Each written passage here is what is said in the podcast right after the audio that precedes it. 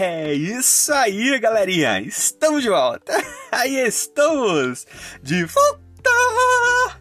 Aqui é o Anderson Tarifa e vocês estão acompanhando a mais um episódio desse podcast Macetes da Vida. E hoje nós estamos trazendo a mais uma meditaçãozinha para os nossos caros jovens com o tema Fidelidade, Tempo, Templo, Talentos, Tesouro e Terra. Modo de usar.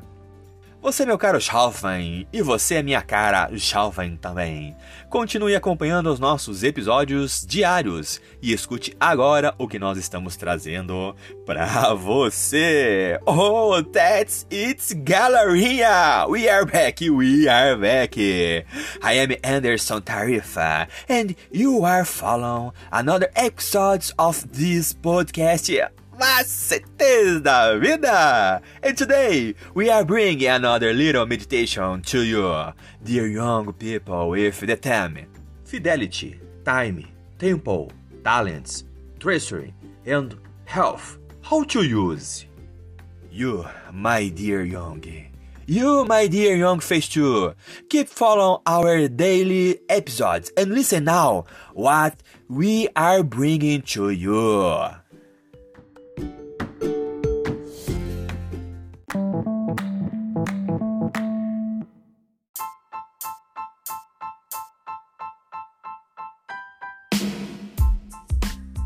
Lição número 2: Caim e Abel. Doação e conflito. Adidas e Puma. Lá em Mateus 5, 23 e 24 está escrito: Portanto, se vocês estiverem trazendo a sua oferta ao altar e lá se lembrar que o seu irmão tem alguma coisa contra você, deixe diante do altar a sua oferta e vá primeiro reconciliar-se com o seu irmão, e então volte e faça a sua oferta. Os irmãos alemães Adolf e Rudolf é, Dessler começaram a produzir calçados esportivos em 1919, na lavanderia da própria casa, e se tornaram sócios fundadores de uma empresa. Eles aderiram ao partido nazista quando Hitler tomou o poder, mas mesmo assim conseguiram convencer o norte-americano Joseph Owen a utilizar os seus tênis na Olimpíada lá em 1936, quando o atleta ganhou quatro medalhas de ouro a vitória de Owens deu grande exposição aos sapatos e a marca explodiu. A fábrica ia bem até a Segunda Guerra Mundial. Rudolf foi chamado para o serviço militar e acusou o irmão de tê-lo delatado a tropas aliadas. Ele suspeitava que tudo era uma trama para que ele fosse afastado dos negócios. Em 1948, depois de mais desentendimentos, os irmãos decidiram se separar. Adolf fundou o Adidas, junção de Ad, diminutivo alemão de Adolf, e Das, as primeiras letras do sobrenome Dasseler. A nova empresa de Rudolf começou com o nome Ruda, seguindo o mesmo critério, mas quatro meses depois, Rudolf escolheu o nome que considerava bem mais esportivo: Puma. Os dois construíram fábricas concorrentes em lados opostos da cidade e criaram uma grande rivalidade entre os moradores.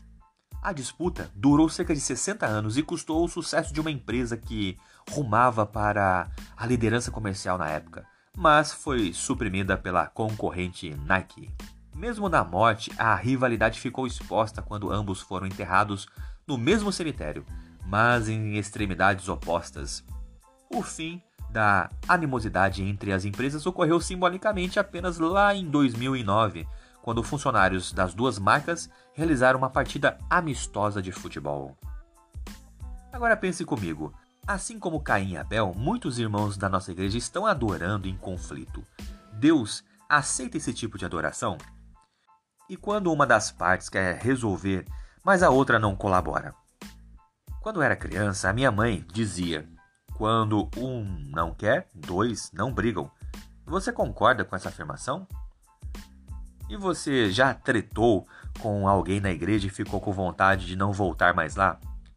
E o contrário, já soube de alguém que parou de ir por uma confusão com você? Como evitar essas coisas?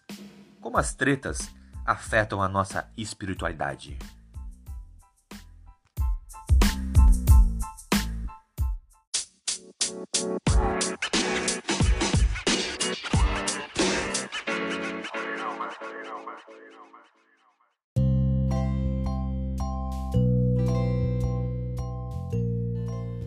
É isso aí, galerinha. Mais uma vez, obrigado pela atenção que vocês estão disponibilizando para este canal.